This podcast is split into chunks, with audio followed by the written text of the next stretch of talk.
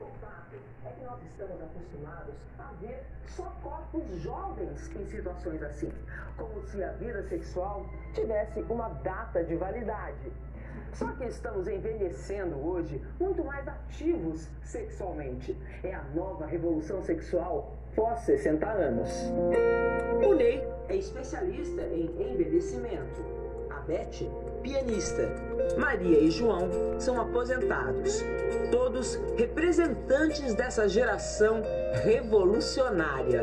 Parece que desejo, tesão, é algo que está relacionado unicamente com a jovialidade, com ser jovem, com não ter ruga, com ter corpo perfeito, né? É um preconceito dos jovens mesmo também contra as pessoas mais velhas que acham que as pessoas mais velhas não transam, né? A gente acha que pai e mãe não transam, né? Agora imagina se a gente acha que avô e avó transam, né, cara? Sim, avô e avó transam, principalmente avô e avó da minha geração. E as mulheres se sentem muito invisíveis depois dos 60 anos pro desejo masculino. Você passou por isso? Ah, eu tava me sentindo invisível casada. Depois que eu me separei, agora eu tô muito visível. Eu tenho me sentido, assim, valorizada como mulher. Você se separou com quantos anos? 64.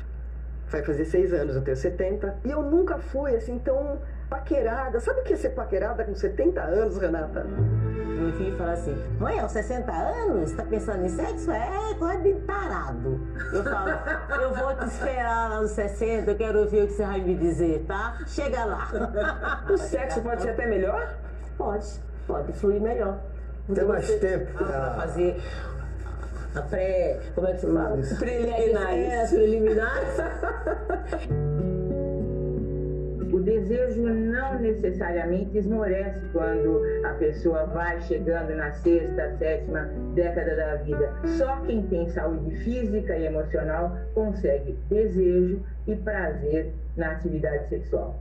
Quando não temos, por exemplo, saúde emocional, a depressão inibe o interesse e com isso as pessoas não fazem sexo.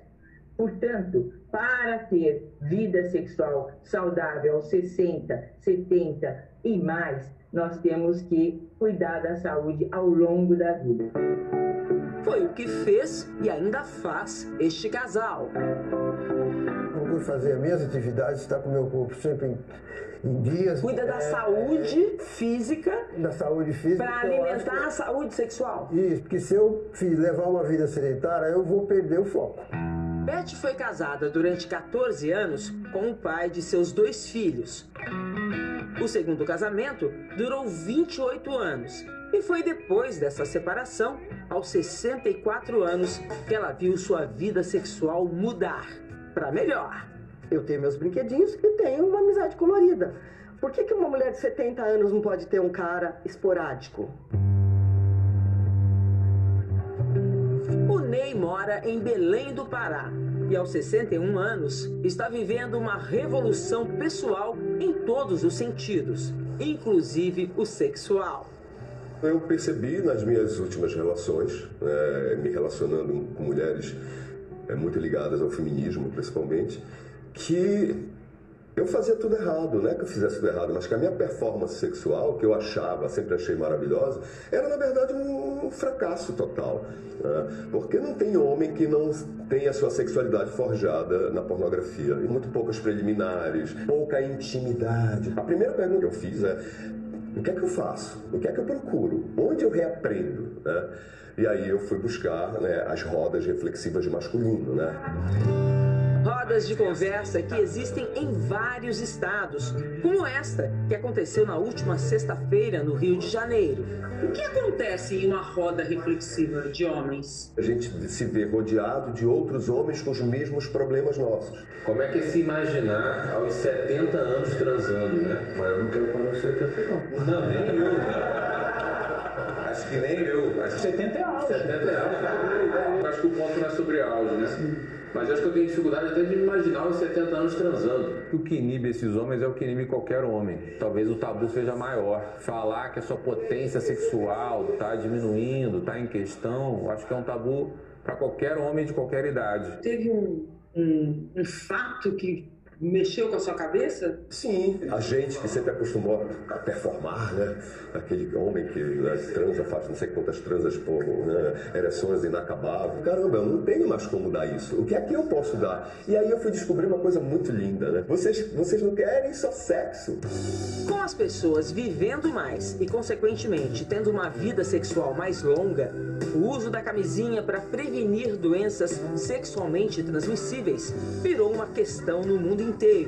O publicitário brasileiro Dedé Laurentino vem desde o ano passado fazendo campanhas em Londres para colocar esse assunto em discussão. O tabu é combatido quando a gente fala sobre isso. Quase ninguém falava sobre isso, nem eles próprios. Então a gente simplesmente expôs pessoas daquele grupo etário tendo uma relação íntima diante das câmeras. Se fosse qualquer outra idade mais jovem, não ia chamar a atenção de ninguém. Mas o fato deles terem 75, 80 anos é, chamou muita atenção. No mundo todo e inclusive no Brasil, o uso do preservativo não é feito de forma regular e com isso temos um aumento das infecções sexualmente transmissíveis. Então, o uso do preservativo é fundamental. Além de cuidar da saúde e se prevenir contra as doenças sexualmente transmissíveis, a geração pós-60 tem que enfrentar ainda seus próprios preconceitos para continuar a ter uma vida sexual feliz. Infelizmente ainda existe essa questão de será eu não estou tão bem, eu não estou uh, magra o suficiente, eu tenho rugas e toda essa preparação e todos esses pré-requisitos acabam minando o prazer feminino na atividade sexual. É realmente algo muito negativo, porque o sexo é uma fonte de satisfação, libera substâncias positivas, endorfina, dopamina, e com isso o prazer pela vida acaba acontecendo pela atividade sexual. O que os homens e mulheres precisam saber, que conhecimento eles precisam ter para manter a sua vida sexual ativa sem data de validade. Ter conhecimento do autocorpo, do como é que a gente funciona, independente até da sua parceria.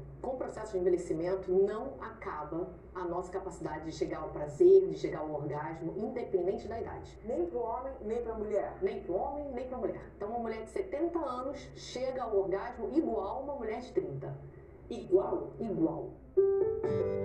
E nesse dia dos namorados, fica o exemplo da Maria e do João, que sempre celebram o amor assim, dançando coladinhos.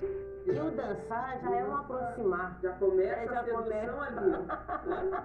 Ele não, clima, dança, então um forró, um bolero. Não E aí sei. vai namorar? Aí vai. Aí deixa rolar, né? Deixa acontecer. Se você tem respeito, você tem amor. Se você cuida, você cuida. Então, pra mim, o respeito tá acima de, de tudo. Ele já foi danadinho, mas eu também tenho. Ele sabe que o chicote estrala, né? Meus felizes dia dos namorados. Obrigada. obrigado. Pra você também.